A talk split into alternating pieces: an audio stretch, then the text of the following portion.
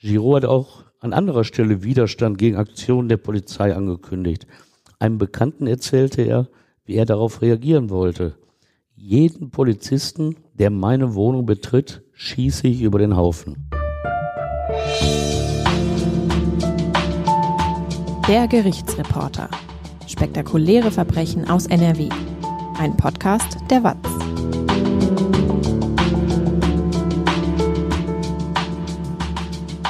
Hallo und willkommen zum Podcast. Ich bin Brinja Bormann, Podcast- und Videoredakteurin und bei mir ist Stefan Wette, seit mehr als 30 Jahren Gerichtsreporter bei der WAZ. Hallo Stefan. Hallo Brinja. Du erzählst uns heute von einem Polizeieinsatz in Oberhausen. Am 15. Juni 1972 wollten Beamte die Wohnung von Karl-Heinz Giraud nach Waffen durchsuchen. Giraud erschoss dabei drei Polizisten und lieferte sich mit Hilfe seiner Ehefrau und seinen zwei Söhnen ein mehrstündiges Feuergefecht mit den Einsatzkräften. Die ganze Geschichte, die hört ihr jetzt. Stefan, was ist dein Eindruck? Ist die Welt in den vergangenen Jahren gefährlicher geworden? Also meiner Ansicht nach nicht. Das habe ich ja auch schon mal in unserer Podcast-Reihe den Hörern mitgeteilt. Und Wer also wirklich glaubt, wir lebten heute in einer gefährlichen Zeit und man könne sich auch nicht mehr auf die Straße trauen, der besuche mal sein örtliches Stadtarchiv und blättere dort durch alte Zeitungsbände. Er oder sie wird die Hände über dem Kopf zusammenschlagen, wenn er liest, was so in früheren Jahrzehnten alles passiert ist. Ich erlebe das ja immer wieder bei der Recherche für unseren Podcast Der Gerichtsreporter. Da stoße ich zum Beispiel auf Peter Kürten, den Vampir von Düsseldorf, der in den 1920er Jahren neun Menschen ermordete, oder auf den Kindermörder Jürgen Bartsch aus Essen, der in den 1960er Jahren vier Jungen sexuell missbrauchte, tötete und zerstückelte. Es gibt auch eine Studie, in der ein Wissenschaftler den Polizeibericht eines einzigen Tages aus 1938 in Berlin wiedergibt. Deutschland unterstand ja damals der Nazi-Diktatur und die hat ihr Volk intensiv überwacht.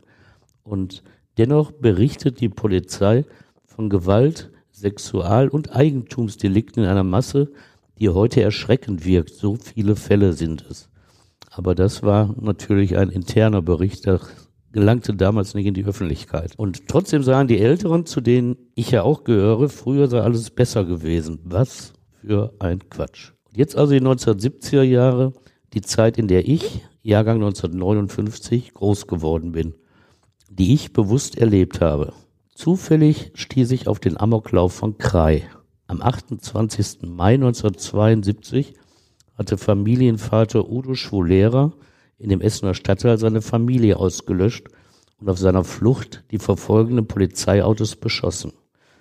Diesen Fall haben Brinja und ich euch ja in der letzten Podcast-Folge kaltblütig die eigene Familie ausgelöscht vorgestellt. Beim Durchblättern alter Zeitung stieß ich dann auf Karl-Heinz Giraud und das von ihm zu verantwortende Blutbad in Oberhausen, Stärkrade, am 15. Juni 1972. Aus seiner Wohnung heraus schießt er auf rund 50 Einsatzkräfte der Polizei, die ihn stoppen wollen. An seiner Seite feuern seine Ehefrau und zwei seiner Söhne, 13 und 15 Jahre alt. Drei Beamte hatte er da schon getötet. Das waren dann also zwei große Schießereien im Ruhrgebiet in knapp drei Wochen. Korrekt. Und wenn man das so hört oder liest, dann fragt man sich, was würde wohl heute passieren, wenn in zwei benachbarten Ruhrgebietsstädten innerhalb dieser kurzen Zeit sowas passiert. Also NRW-Innenminister Herbert Reul, der könnte gar nicht schnell genug seinen Rücktritt verkünden, weil er angeblich nicht in der Lage sei, die Sicherheit der Bevölkerung zu gewährleisten. Und wochenlang würden wir Journalisten die Frage stellen, wie solche Delikte zu verhindern sind. Was in den sozialen Medien los wäre, was populistische Parteien forderten, man mag es sich alles nicht ausmalen. Kannst du dich denn noch daran erinnern, wie du die Fälle damals mitbekommen hast? Ja, da kann ich dich jetzt beeindrucken und sagen, ja, das hat meine Kindheit geprägt. Aber die Wahrheit ist, ich hatte da keine Erinnerung dran, an beide Fälle nicht. Obwohl ich damals ja schon 13 Jahre alt war, und intensiv Zeitung gelesen, Radio gehört und Fernsehen geschaut habe, aber ich weiß nichts mehr von diesen schrecklichen Gewaltausbrüchen. Und so wird es vielen Älteren ergehen. Vermutlich erzählen sie deshalb, dass die heutige Zeit unsicher sei und früher alles viel besser, weil sie es eben verdrängt haben. Tatsächlich hat jede Zeit ihre Kriminalität und zum Glück ist immer der Großteil einer Generation gesetzestreu. Verbrechen sind die Ausnahme und allein deshalb interessieren sie uns ja auch. Auch unser Gerichtsreporter-Podcast, der nutzt ja diese Aufmerksamkeit und stellt Verbrechen vor. Wir wollen damit ein wenig erklären, wie Kriminelle ticken, weil es sehr außergewöhnliche Dinge sind. In welchem Umfeld Straftaten entstehen, wollen wir zeigen und wie sie vielleicht zu verhindern sind. Und wir wollen auch den Opfern ein wenig Gerechtigkeit widerfahren lassen. Aber eines werdet ihr von uns weiterhin nicht hören, dass unsere Zeit jetzt gefährlich ist und dass es irgendwann einmal keine Verbrechen mehr geben wird. Das ist unrealistisch. Das Böse wird es wohl immer geben, aber das Gute eben auch. Kleines Beispiel, was letzte Tage erst war, fühlte ich mich an das Gute erinnert, als ich meinen Wagen von der kleinen Kfz-Werkstatt in Essen-Kupferdreh abholte. Warum? Was ist da passiert? Also diese Werkstatt war vor einem Jahr bei dem Hochwasser vollständig abgesoffen als der durch den Ort fließende Dalbach über die Ufer stieg. Und Olaf Görke, der Chef, der erzählte mir, wie begeistert und dankbar er über die Hilfsbereitschaft gewesen sei. Wildfremde Menschen seien damals gekommen, hätten mit angepackt oder Geld gespendet. Und, fragte ich ihn, glaubst du an das Gute im Menschen? Auf jeden Fall, bekräftigte er. Was ist denn Karl-Heinz Giraud für ein Typ? Glaubt er auch an das Gute im Menschen? Das wage ich mal zu bezweifeln. Ich denke eher, dass er in das Gute in seiner eigenen Person glaubt. Aber bei dem hat sich schon vor dem Blutbad die Frage nach dem Guten im Menschen eher nicht gestellt und wenn, dann wäre sie verneint worden. Mit Ehefrau und sechs Kindern führte der 1928 oder 1929 geborene Mann, sein genaues Geburtsdatum ist mir nicht bekannt, ein Leben auf Kosten der Allgemeinheit. Er kassierte öffentliche Mittel, weigerte sich aber, an den verlangten ärztlichen Untersuchungen teilzunehmen. Jahrelang blieb den zahlenden Stellen unklar, ob er arbeitsunfähig war oder sich doch nur vor einem Beruf vor geregelter Arbeit drückte. In seiner Jugend hatte er im väterlichen Betrieb gearbeitet. Die kleine Firma hatte sich auf das Verputzen größerer Flächen mit Baustoffen spezialisiert. Dort lernte er 1956 mit 27 Jahren Brunhilde kennen die erste Frau in seinem Leben, mit der er intim wurde. 20 Jahre alt war sie und bereits verheiratet. Wie sie später erzählte, hatte sie zuvor, Zitat von ihr, den erstbesten Mann geheiratet, nur um ihrem Elternhaus entfliehen zu können. Im Verputzerbetrieb der Giroux ging sie einem Job als Nagelarbeiterin nach, also irgendetwas mit Stahlnägeln. Ich glaube, diesen Beruf gibt es heute gar nicht mehr. Ihre erste Ehe galt da schon als zerrüttet. Der Mann, der ihr den Weg in die Freiheit geebnet hatte, war in ihren Augen nämlich ein, Zitat, zu weicher Typ. Schnell hatte sie einen anderen, härteren Typ gesucht und gefunden. Karl-Heinz Giraud? Genau. Und mit ihm zog sie auch zusammen. Obwohl sie von ihrem ersten Ehemann schnell geschieden war, blieben die beiden zunächst unverheiratet. Erst als Brunhilde 1959 mit dem zweiten ihrer später insgesamt sechs Kinder schwanger war, sagten die beiden vor dem Standesbeamten Ja zueinander. Karl-Heinz wollte mich erst prüfen, erzählte sie. Es klingt, als sei er auch berechtigt dazu gewesen. Vor Gericht erweckt sie später den Eindruck, sich ihm immer untergeordnet zu haben. Sie habe ihm einen, Zitat, treue Gehorsam geschuldet. So formuliert sie das. Offenbar hat Brunhilde Gnade gefunden vor seinen Augen. Sonst hätte sie kaum geheiratet. Klar, das Private hat er also geregelt. Beruflich wird es dagegen schwierig. Der Verputzerbetrieb geht pleite, nachdem der Vater gestorben ist. Offenbar hat Karl-Heinz Giraud nicht das Zeug, dieses Unternehmen weiterzuführen. Er muss sich einen neuen Job suchen, allerdings einen ohne väterliche Rückendeckung. Und klappt das? Findet er einen neuen Job? Ja, zunächst schon. Er geht zur Ruhrchemie, einer sehr großen chemischen Fabrik im Oberhausener Ortsteil Holten der übrigens wie der spätere Tatort Stadtteil Tackenberg im Stadtbezirk Stärkrade liegt. In Zeitungsberichten nach dem Blutbad heißt es, Giraud sei Chemie-Facharbeiter. Aber von einer speziellen Ausbildung, die er mal bekommen hätte, da wird nie berichtet. 1959, da wird er noch nicht lange bei der Ruhrchemie gearbeitet haben, endet sein ordentliches Berufsleben auch schon wieder. Er ist krank. Und als Grund gibt er an, in der Waschgaue aus dem Wasserkran Kühlwasser getrunken zu haben, das nicht als solches deklariert gewesen sei. So recht glaubt ihm das zwar keiner, aber sein Arzt, der schreibt ihn erst einmal krank. Dann erleidet Kalanchiro einen Schlaganfall. Seine Zuckerkrankheit wird entdeckt. Plötzlich leidet er unter unerträglichen Schmerzen im Bein. Woher diese kommen, ist zumindest ihm klar. Ein Arzt hat eine Spritze falsch gesetzt. An Arbeit ist jedenfalls über Jahre nicht zu denken. Seine Krankenkasse, die AOK Oberhausen, macht das irgendwann nicht mehr mit. Sie steuert ihn aus, zahlt kein Krankengeld mehr. Wenn Karl-Heinz Giro simuliert, dann müsste er jetzt den Rückzug antreten und wieder in den Beruf zurückkehren, denn es ist 1964, seine sechs Kinder sind auf der Welt und wollen ernährt werden. Fünf Jungs hat das Ehepaar. Der älteste Sohn trägt ganz standesgemäß den Vornamen des Vaters. So etwas zeugt von einem gewissen Familienstolz. Und dann gibt's noch eine Tochter. Karl-Heinz der Senior ist sich aber nicht zu stolz, zum Sozialamt in Oberhausen zu gehen. Nachdem die AOK ihn ausgesteuert und er die ordentliche Arbeit weiter abgelehnt hatte, hätte er auch Frührentner werden können. So der normale Ablauf bei einem wirklich arbeitsunfähigen Mann. Doch dafür hätte der damals 35-Jährige sich ärztlichen Untersuchungen stellen müssen. Und das vermied Kanal Giro, wann immer es möglich war. Bekam er denn dann noch Geld vom Amt oder wurde das eingestellt? Also er bekam das Geld vom Sozialamt. Die Kasse zahlte nicht, die Rentenversicherung zahlte noch nicht. Und dann muss natürlich das Sozialamt Geld aufbringen, weil das Existenzminimum jedem Menschen in Deutschland auch damals schon gesichert werden musste. Zuletzt kassierte Giraud 1880 Mark im Monat. Insgesamt hatte er bis zur Tat, also von 1964 bis 1972, etwa 100.000 deutsche Mark vom Sozialamt bezogen. Als diese Zahlen im Strafprozess 1974 genannt wurden, kam von den Zuhörern im Saal ein deutliches Murren. Auch wenn eine achtköpfige Familie ernährt werden musste, erschien diese Summe den meisten Zuhörern viel zu hoch. Zum Vergleich, ein Liter Normalbenzin kostete 1972 etwa 62 Pfennige, ein halber Liter Bier rund eine Mark. Dem Rentenverfahren widmete Giraud viel Zeit, weil er immer wieder Begründungen finden musste, warum er nicht zu den angeordneten ärztlichen Untersuchungen ging. Vor allem wehrte er die Termine beim Psychiater ab. Warum? Ja, er befürchtete, für verrückt erklärt zu werden und in eine Nervenheilanstalt eingewiesen zu werden. Dazu sagte er, und was in den Irrenhäusern passiert, das habe ich in Zeitungen gelesen.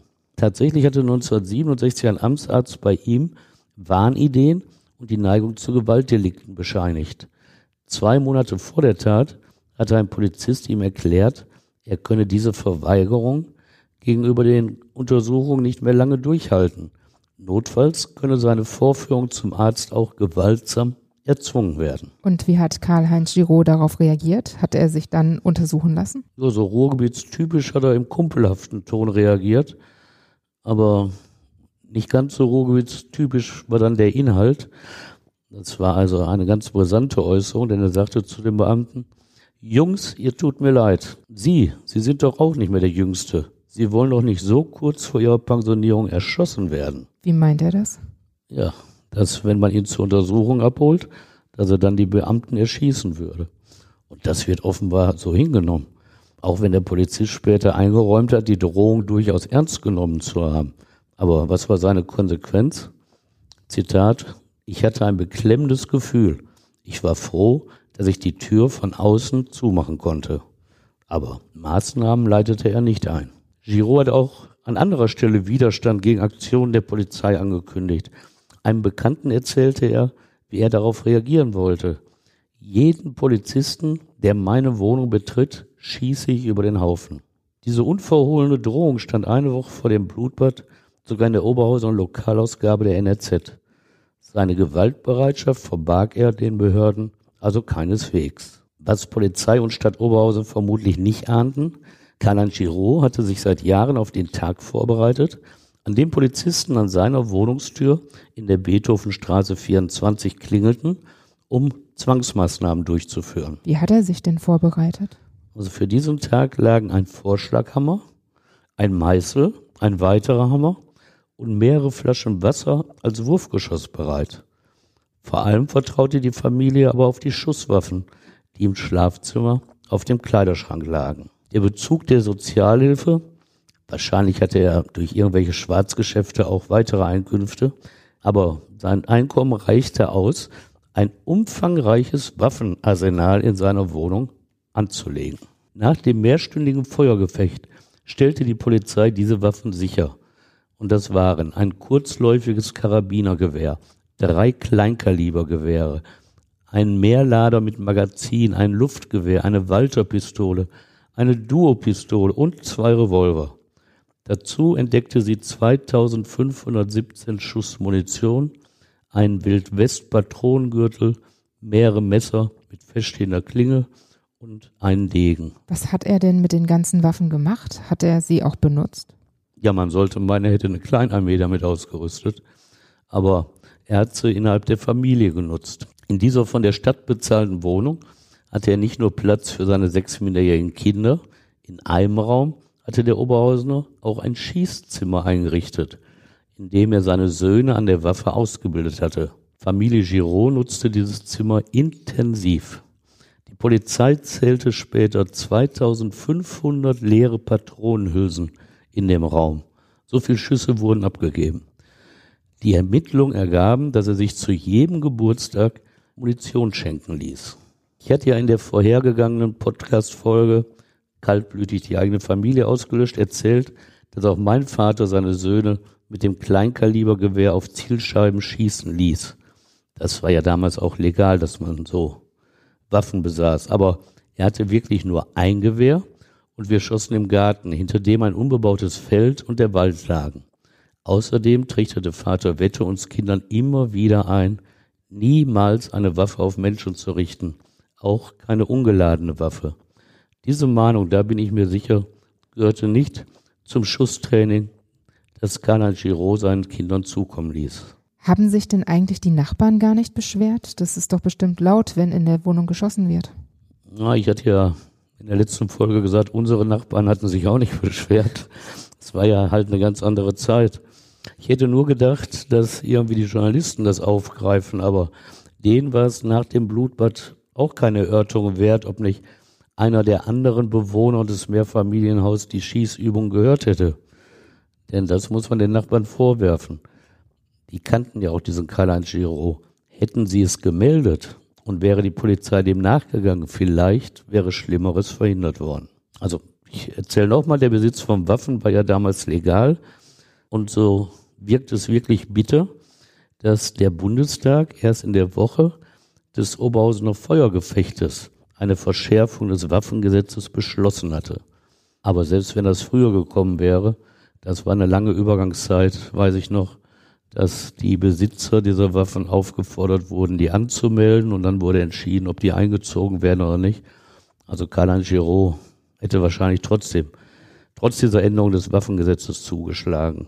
Aber als ich den Fall recherchiert habe in alten Zeitungsseiten, da stieß mir es auf, dass in der Watz vom 16. Juni 1972 die Überschrift auf der Titelseite steht, Oberhausener erschoss drei Polizeibeamte und daneben die Schlagzeile Waffenbesitz wird eingeschränkt.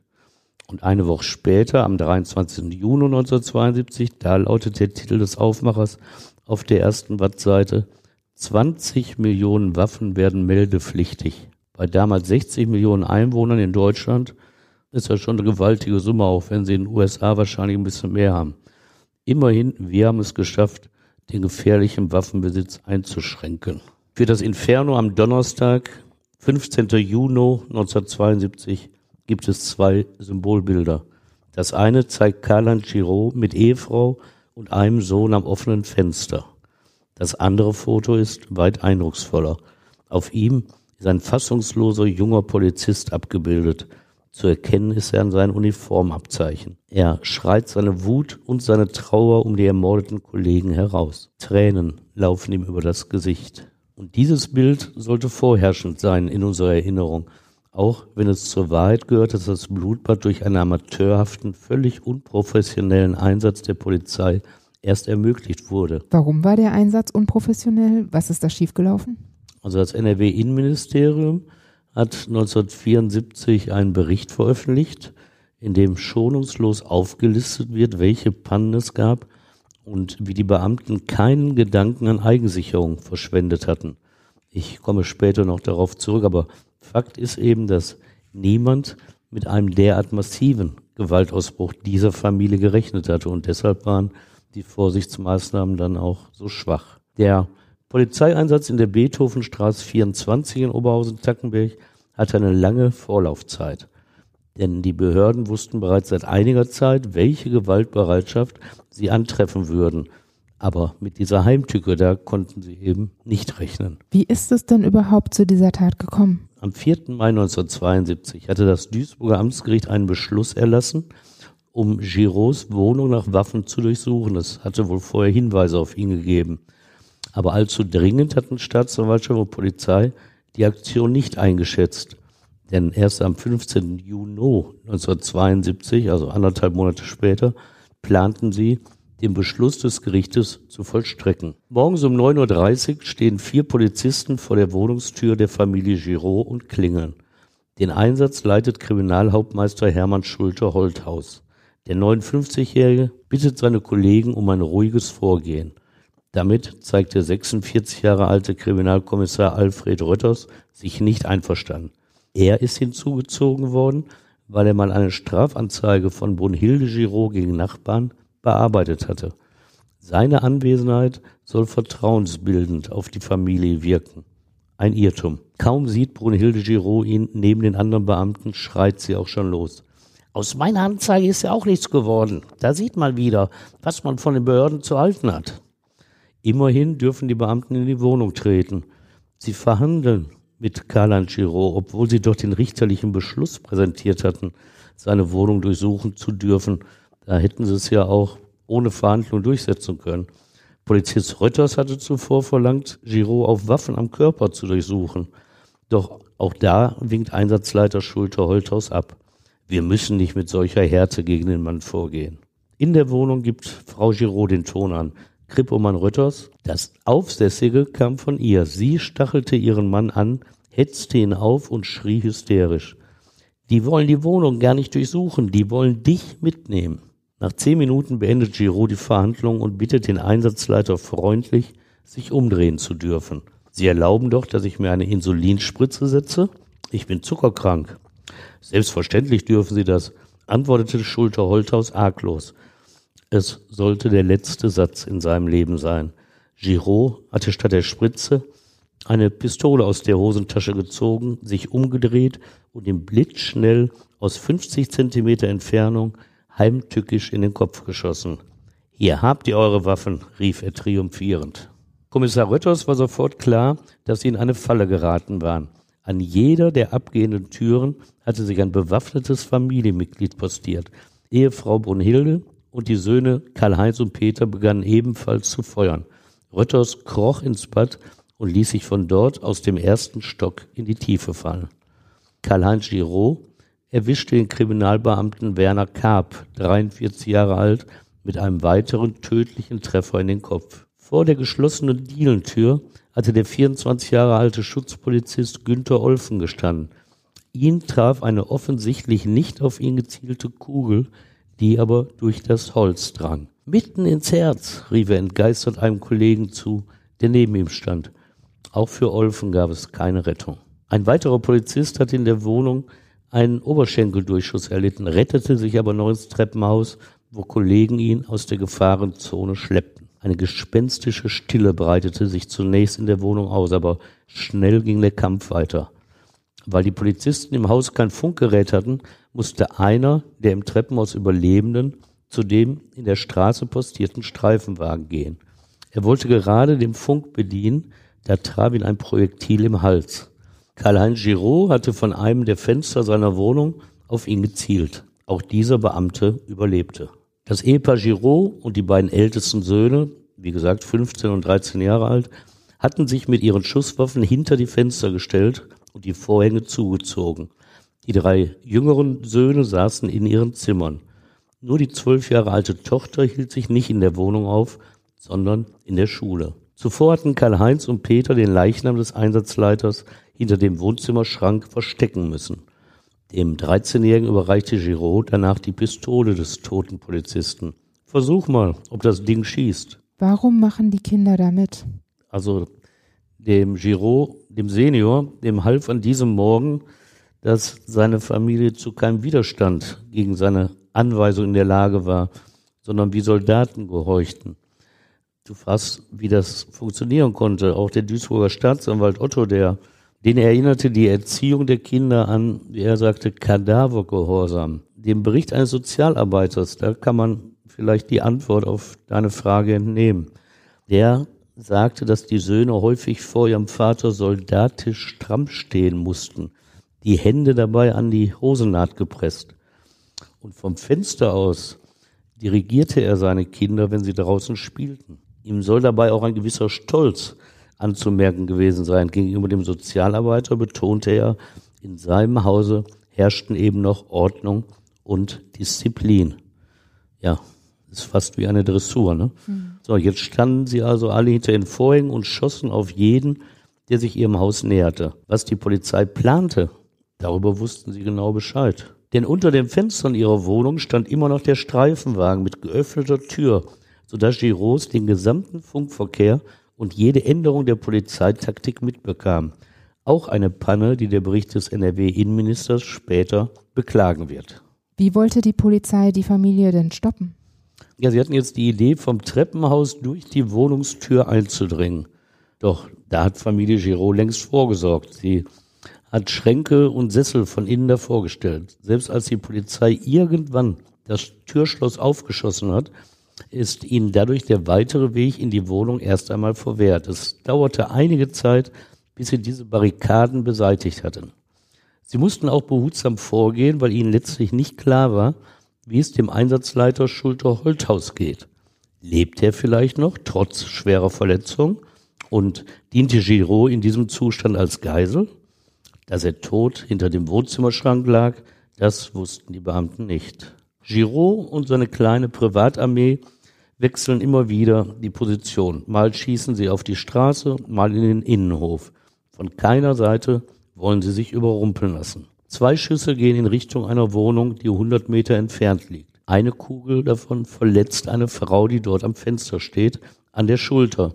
Eine zweite geht knapp an ihrem Ohr vorbei. Das Opfer ist die Frau des ehemaligen Hausarztes von Canan Giraud. Ihr Mann betreibt in diesem Haus eine Praxis und hatte es ein Jahr zuvor abgelehnt, Giraud weiter zu behandeln. Warum wollte er ihn nicht behandeln? Er sagte, der Patient, er halte sich nicht an die Anweisung des Arztes. Giraud selbst hatte aber geargwöhnt, dass dieser Mediziner ihn beim Gesundheitsamt und bei der Rentenversicherung angeschwärzt habe und dies habe dazu geführt, dass ihm die Rente vorenthalten werde. Wurde dann bewusst auf die Frau des Arztes geschossen? Ja, das ließ sich nie beweisen, aber die Kripo, so viel kann ich sagen, die war sicher, dass es sich um gezielte Schüsse gehandelt hat. Also ein weiterer Mordversuch. Der Schusswechsel zwischen Polizei und Familie Giraud geht weiter. Aber wer soll ihnen schon gefährlich werden? Spezialisten fehlen der Polizei damals. Erst nach dem Terroranschlag von Palästinensern auf die israelische Mannschaft bei den Olympischen Spielen in München am 5. September 1972 kommt es zu einem Umdenken der Politik. Sie erkennt, dass die Polizei nur unzureichend gerüstet ist. Ab 1974 kommt es deshalb zum Aufbau von polizeilichen Spezialeinheiten wie MEK, und SEK. Wie geht die Polizei in Oberhausen denn jetzt weiter vor? Ja, mit ganz bizarren Methoden. Jetzt ist zweieinhalb Stunden lang in der Beethovenstraße geschossen worden. Und so langsam gehen Giros die Patronen aus. Mittlerweile hat die Polizei auch mehrfach Tränengasgranaten auf seine Fenster abgefeuert. Der Großteil hat sein Ziel zwar verfehlt, aber Karl-Heinz Giraud merkt, dass seine Position schwächer wird. Er erklärt sich zu Verhandlungen bereit. Zwei Beamte dürfen deshalb durch die zerschossene Tür an die Barrikaden herantreten. Sie müssen dabei ihre unbewaffneten Hände über dem Kopf halten. Einem ist es immerhin gelungen, in diesem Bereich das Mikrofon eines vor Ort angekommenen Fernsehsenders anzubringen. So kann die Polizei später mithören, was die Giros besprechen. Was erwartet die Beamten jetzt in der Wohnung? Wie sieht es da aus? So wie du es, wenn du mal Wild West Filme geguckt hast, dir auch vorstellen würdest. Also es erinnerte wirklich an so Cowboy-Filme. Da sitzt drinnen dem Polizisten gegenüber Karl-Heinz Giraud auf einem Stuhl und er stützt sich auf ein Karabinergewehr. Links und rechts flankieren ihn die beiden älteren Söhne. Der 15-Jährige hält ein Schnellfeuergewehr in den Händen, der 13-Jährige ein Revolver. Und wie laufen die Verhandlungen ab? Das ist das Bizarre, was ich ja vorhin erwähnte. Die Verhandlung mit dem Killer beginnt locker. Die Polizisten wollen ihn ja zum Aufgeben bewegen.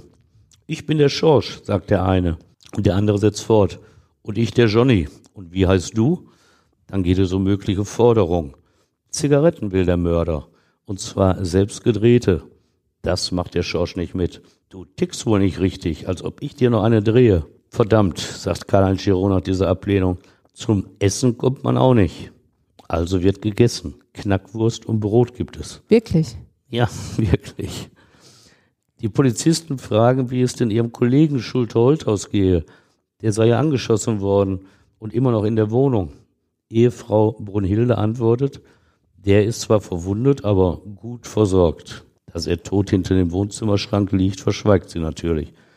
Zum Essen trinkt Giraud aus einer zwei Liter Weinflasche und bemerkt den skeptischen Blick der Polizisten. Schon beruhigt er sie. Keine Sorge, ich besaufe mich nicht. Das ist abgekochtes Wasser, das trinke ich immer. Also offenbar da auch noch Angst vor Keimen im Wasser. Nach einiger Zeit merken die Polizisten, dass ihre Überzeugungsarbeit nicht zu bringen. Chiros sind nicht bereit, die Wohnung zu verlassen und sich zu ergeben. Mittlerweile liegt eine Leiter am Fenster der Giros. Ein Fernsehtechniker darf sie erklimmen, um die jüngsten Söhne aus der Wohnung zu holen. Sie leiden unter den Tränengasschwaden in der Wohnung. Der Vater reicht sie dem Mann an. Gegen 13 Uhr entschließt die Polizei, sich das Drama zu beenden. Wie geht sie jetzt vor? Jetzt führt sie einen massiven Tränengasangriff durch. Giraud, seiner Frau und den beiden älteren Söhnen bleibt nichts anderes übrig, als vor dem beißenden Gas ans zerschossene Fenster zu rennen. Und was passiert dann? Sie holen tief Luft und singen laut die Internationale, in der es kämpferisch heißt, wacht auf, verdammte dieser Erde, die stets man noch zum Hungern zwingt. Nach diesem von den Kommunisten vereinnahmten alten Arbeiterlied singen sie das Deutschlandlied. Mittlerweile haben Polizisten die Barrikaden zur Seite geräumt. Einige wenige Beamte dringen ein, denn warum nicht mehr? Es gibt gar nicht so viele Gasmasken bei der Polizei. Aber diesen Beamten gelingt es, Familie Giraud zu entwaffnen und festzunehmen. Karl-Heinz Giraud leistet keinen Widerstand, lacht aber hämisch bei seinem Ausruf, es war ein fairer Kampf. Der 13-jährige Sohn hat noch 78 Schuss Munition in seiner Hosentasche. Mutter Brunhilde sogar noch eine Pistole in der Kitteltasche, die zunächst übersehen wird. Sie wehrt sich besonders heftig gegen die Festnahme. Aber das ändert nichts am Ergebnis der Polizeiaktion. Nach fast vier Stunden hat diese Schießerei auf der Straße aus der Wohnung heraus ein Ende gefunden. Das Ganze hat doch bestimmt ein riesiges Aufsehen in der Nachbarschaft ausgelöst, oder? ja, es steht je, jede Menge Schaulustige stehen herum. Und die Absperrung war auch nicht so weiträumig, wie die heutzutage gezogen werden. Und das führt für die Polizisten zu einer schwierigen Situation. Sie haben ja gerade selbst drei Kollegen verloren und sind von Giraud beschossen worden. Und jetzt müssen sie ihn schützen. Denn auf dem Weg zum Einsatzwagen müssen sie durch die Menge der Schaulustigen und die ist auf mehrere hundert angewachsen. Und die ist aggressiv gestimmt. Sie will ihn lynchen. Rache rufen die Menschen und schlagt ihn doch gleich hier tot. Die Polizisten erweisen sich in diesem Moment wirklich als Profis und schützen den Polizisten Hasser mit ihrem eigenen Körper vor körperlichen Angriffen aus der Menge heraus. Nur gut, dass diese Menge nicht mitbekommt, wie mitleidlos Giraud sich kurz darauf ohne jeden Respekt für die Opfer in der Arrestzelle des Oberhausener Amtsgerichtes äußert. Er sitzt dort nackt auf der Pritsche, gefesselt an Händen und Füßen, bewacht von einem Beamten. Zerknirscht wirkt Giraud keinesfalls, auch nicht reumütig. Er will zunächst nur eines wissen. Wie viele von euch habe ich eigentlich umgelegt? Und als er keine Antwort bekommt, spricht er den 38 Jahre alten Polizisten direkt an. Schade, dass ich dich nicht getroffen habe. Und er fährt frech fort. Gib mir mal eine Waffe, damit ich mit dir noch ein Duell ausführen kann. Wie hat der Beamte darauf reagiert? Cool hat er reagiert, aber hat sich auch dafür interessiert, ob nicht doch ein bisschen in ihm drin steckt, in Giraud, ein bisschen Reue vielleicht und so. Fragte ihn, wie er sich denn fühle, nachdem er drei Menschen umgebracht habe.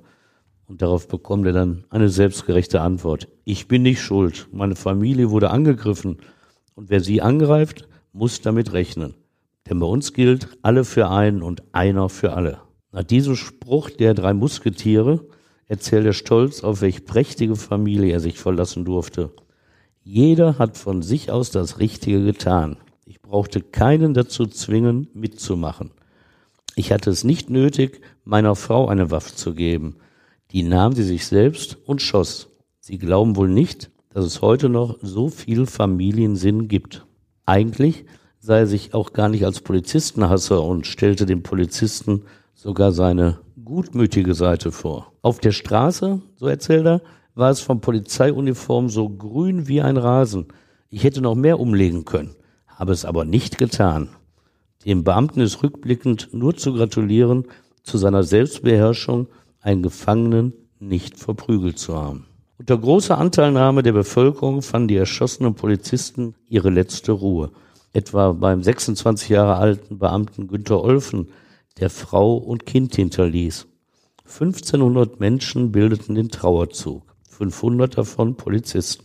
Den Schmerz besonders deutlich machte die Entscheidung seines Zwillingsbruders, ebenfalls Polizist, der den Dienst quittierte. Giraud, seine Ehefrau und die beiden beteiligten Söhne gaben in den Vernehmungen zu, auf Polizisten geschossen zu haben. Gegen den 13-Jährigen, der nicht strafmündig war, aber auch gegen den 15-Jährigen gab es keine Gerichtsverfahren. Bei ihnen wusste jeder, wie abhängig sie von ihrem Vater waren. Eine Woche nach dem Blutbad von Sterkrade in der Beethovenstraße 24 zieht die Staatsanwaltschaft eine Bilanz. Sie zählt auf, wie viele Waffen Karl-Heinz Giraud besaß und dass die Familie in dem Feuergefecht insgesamt 388 Kugeln abgefeuert hatte. Zum Zeitpunkt der Festnahme steckten in der Hosentasche des Familienoberhauptes immer noch 133 Schuss Munition. Die Familie muss sich dann ja vor Gericht verantworten. Ja, genau. Und das ist am Montag, dem 11. Februar 1974. Da eröffnet das Duisburger Landgericht, das für Oberhausen zuständig ist, das Strafverfahren gegen dieses Ehepaar aus Oberhausen. Im Mittelpunkt steht für die Fotografen und Kameraleute eindeutig Brunhilde Giraud, weil die blonde 38-Jährige sich theatralisch an eine neben ihr sitzende Justizmitarbeiterin mütterlichen Typs anschmiegt.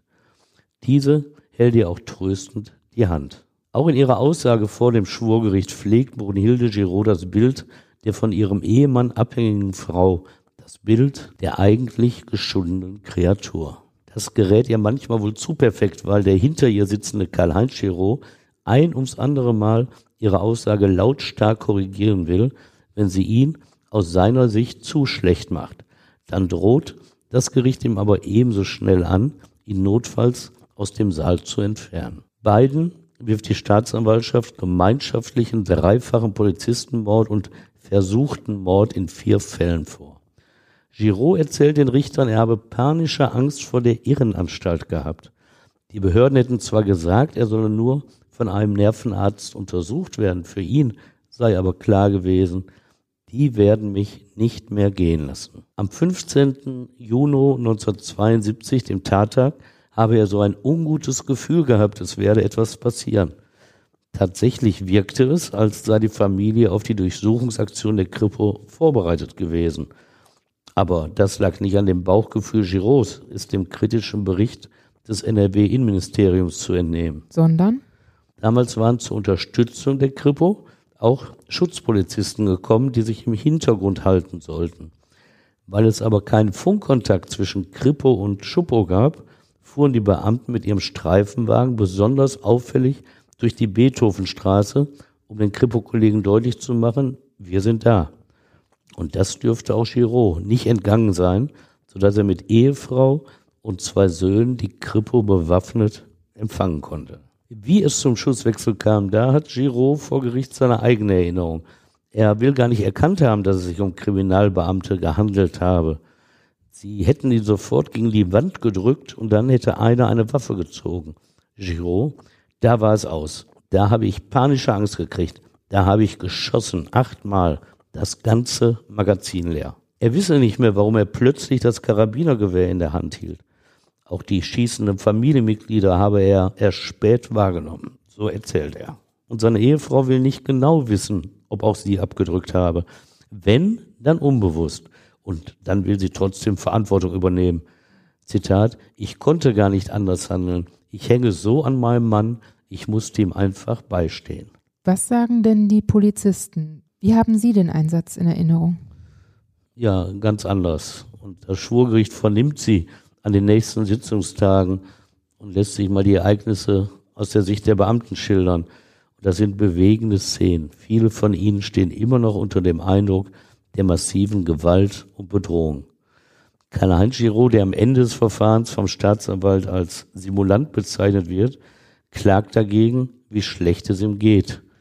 Also wieder nur seine Interessen. Er spricht von krampfartigen Schmerzen im Bein und will deshalb am dritten Verhandlungstag nicht teilnehmen. Ein Arzt untersucht ihn, bescheinigt ihm Verhandlungsfähigkeit, verordnet ihm allerdings zur Linderung der Schmerzen einen gepolsterten Stuhl im Gerichtssaal. Also Karl-Heinz wie immer im Mittelpunkt. Übrigens auch an dem Tag, an dem sein ältester Sohn aussagen soll. Der verweigert zwar die Aussage als direkter Verwandter, doch am Ende seines Auftritts springt sein Vater auf und eilt auf den Jungen zu, streckt ihm die Hand entgegen. Der ergreift sie nach einigem Zögern. Währenddessen hatte seine Mutter von der ersten Minute seines Auftritts laut schluchzend wieder Trost an Brust und Schulter der Justizmitarbeiterin gesucht. Man ist ja versucht, für diese tiefen elterlichen Gefühle Verständnis aufzubringen, trotz der Tat. Schließlich ist dieses Ehepaar ja auch immer noch Vater und Mutter. Aber dann denkt man daran, was es seinen Kindern mit der militärischen Erziehung, mit dem Leben eines Sozialhilfebetrügers und mit dem lebensbedrohlichen Feuergefecht mit dem Anblick getöteter Menschen angerichtet hat. Alle Kinder kamen in Heime, wo es ihnen hoffentlich besser ging als in diesem Elternhaus. In welchen Konflikten die Kinder sich befanden, zeigt das Verhalten des Zweitältesten, der auch geschossen hatte. Zunächst hatte er auf 25 Seiten seine Mutter schwer belastet. Später, noch vor Prozessbeginn, hatte er diese Angaben auf wenigen Seiten widerrufen. Schon 16 Tage nach Prozessauftakt geht der Mordprozess in die Schlussphase. Es wird plädiert. Die Schuldfähigkeit der Angeklagten spielt in der Berichterstattung keine große Rolle. Am Tag nach dem Blutbad hatte den Zeitungen noch geheißen, es sei die Tat eines Geisteskranken, eines Psychopathen. Aber jetzt nimmt man kritiklos hin, dass Karl-Heinz Giraud dem psychiatrischen Gutachter als voll schuldfähig gilt, seine Ehefrau nur als vermindert schuldfähig. Welche Strafen werden dann für die Angeklagten gefordert? Staatsanwalt Schmisch fordert am 26. Februar 1974 für Karl-Heinz Giraud die lebenslange Haft. Er und seine Familie hätten sich auf jeden Fall gegen die Polizei zur Wehr setzen wollen. Schmisch wörtlich, Giraud, der offensichtlich jahrelang simuliert hat, wollte das Bild des kranken Familienoberhauptes aufrechterhalten, das jetzt ins Wanken geriet. Auch für Ehefrau Brunhilde sei eine lebenslange Haft als gerechtfertigt an. Zitat, es war ihr eigenes Tatinteresse. Sie hielten zusammen wie Pech und Schwefel. Sie war einverstanden mit dem, was er tat. Brunhildes Verteidiger Kruse versuchte noch am vorletzten Tag ein neues psychiatrisches Gutachten für seine Mandantin zu bekommen. Aber das hatte wenig Erfolg. Er plädierte dann, im Gegensatz zum Antrag des Staatsanwaltes, seine Mandantin nicht als Mittäterin, sondern nur wegen Beihilfe zu verurteilen. Verteidiger Schöller vertrat den Hauptangeklagten und wollte keine konkrete Forderung erheben. Zum Gericht sagte er, ich habe mir vom ersten Tag keine Illusion über das Ende des Verfahrens gemacht.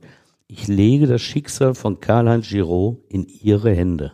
Der Mandant hatte das natürlich genau mitgehört und kommentierte es in seinem letzten Wort. Dann kann ich mich ja gleich vom Staatsanwalt verteidigen lassen.